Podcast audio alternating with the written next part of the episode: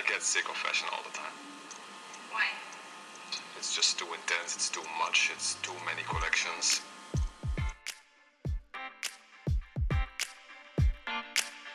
Historia y moda es un recorrido por la historia de nuestra cultura, el arte, la economía, la política y los roles de género, teniendo la moda como hilo conductor.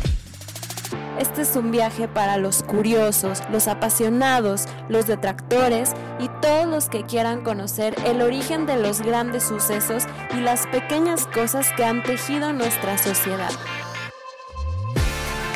Somos Diana y Ceci y te acompañaremos en este apasionante viaje. Bienvenido, comenzamos. Hola a todas y todos, gracias por estar con nosotras en nuestro episodio número 19. ¡Wow! Siento que hemos avanzado súper rápido en la historia. Si han escuchado nuestros episodios en orden y desde el principio, pues van a ver que vamos siguiendo una cronología y en estos últimos episodios nos hemos estado deteniendo en la época victoriana y el siglo XIX, porque naturalmente entre más reciente sea el periodo, pues más tenemos evidencias, referencias, información, modas, personajes, contraculturas y movimientos. Y es precisamente de esto último de lo que vamos a hablar en este episodio. A lo largo de la historia hemos visto cómo siempre el surgimiento de un nuevo estilo, ideología o cualquier cambio social es una contraposición a lo que existe. De esta manera, los ideales del Renacimiento se contraponen a los de la Edad Media y los de la Ilustración al periodo de monarquías absolutistas y las fantasías de Versalles. Hoy vamos a hablar del esteticismo o estetismo, que tiene como uno de sus principales representantes a Oscar Wilde, sí, el escritor.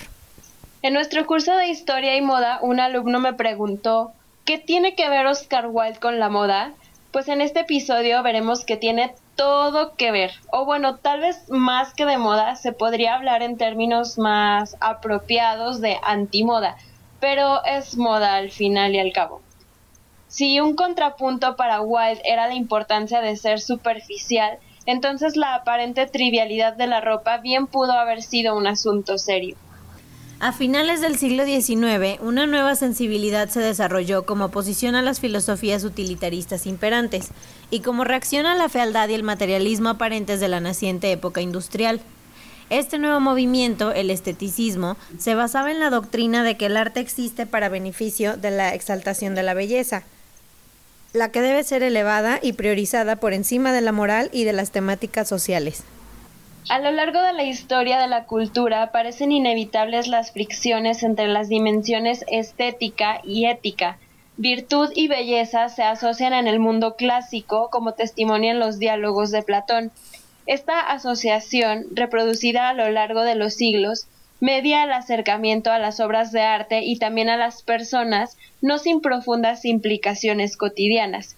Sin embargo, lo que parece ser un cliché en la historia cultural y del arte, como los demonios, los vencidos y los depravados que hacen muecas y se desfiguran, mientras que los justos victoriosos y los ángeles son bien proporcionados. Adopta en este momento un giro muy interesante al hacer pasar lo depravado por el tamiz de la belleza, incluso al fantasma de la homosexualidad que recorre el mundo victoriano.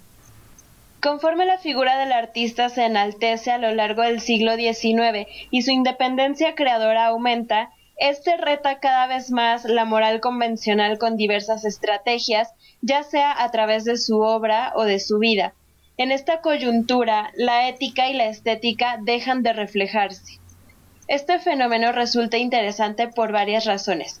La más enigmática consiste en que a pesar de proponer un arte puro que se presenta como desinteresado, el arte por el arte que suplanta la vida, este no deja de ser marcadamente político.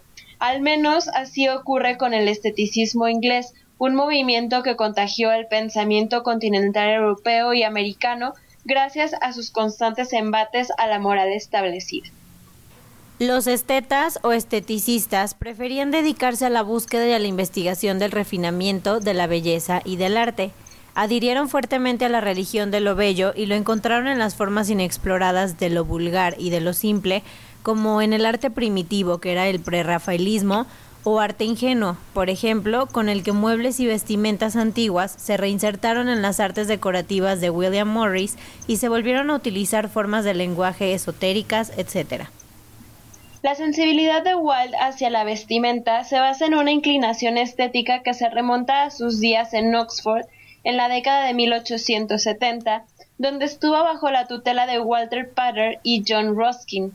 Pater era un crítico historiador y miembro de Oxford cuando Wilde, en su primer periodo, leyó sus estudios en la historia del Renacimiento.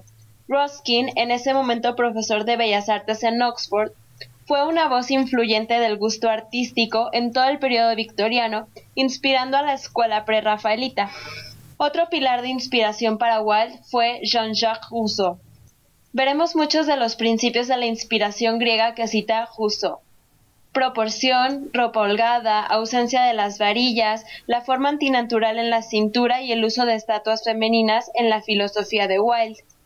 Dado ese trasfondo, no es de extrañar que Wilde se inclinara hacia las tendencias contemporáneas del Artistic Dress Movement y su sucesor Aesthetic Dress, sin embargo, no fue hasta que llegó a Londres de moda en 1879 que empezó a apreciar cómo sus principios estéticos podían llevarse a la práctica.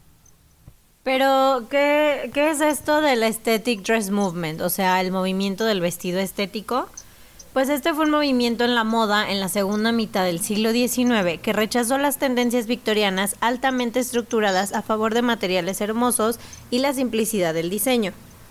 Este movimiento fue influenciado por los prerrafaelitas que ya mencionamos y por la reforma de vestimenta victoriana, también conocida como el movimiento de vestimenta racional, que incluye a varios reformadores que propusieron, diseñaron y vistieron prendas consideradas más prácticas y cómodas que las modas de la época victoriana.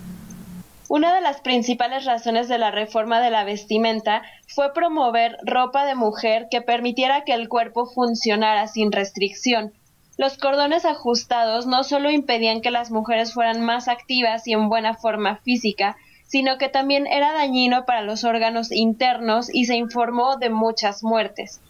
Los reformistas de la vestimenta eran en gran parte mujeres de clase media involucradas en la primera ola de feminismo en el mundo occidental desde la década de 1850 hasta la de 1890. Las mujeres estadounidenses activas en los movimientos contra la esclavitud y la templanza, con experiencia en hablar en público y agitación política, exigían ropa sensata que no restringiera su movimiento. Si bien el apoyo a la vestimenta de moda impugnaba que los corsés mantenían una buena figura erguida como una estructura física necesaria para una sociedad moral y bien ordenada, estos reformistas de la vestimenta reclamaban que la moda de las mujeres no solo era físicamente perjudicial, sino el resultado de la conspiración masculina de someter a las mujeres cultivándolas en la psicología del esclavo.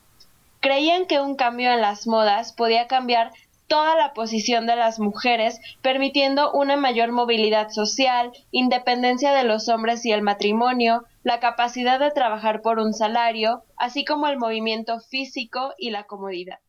¿Te está gustando este episodio? Escúchalo completo en Patreon y apoya este proyecto al mismo tiempo que formas parte de nuestra comunidad de mecenas y accedes a más contenido exclusivo como videopodcast, masterclasses, bibliografía, biblioteca digital, etc. Este podcast no sería posible sin tu apoyo. Encontrarás el link en la descripción.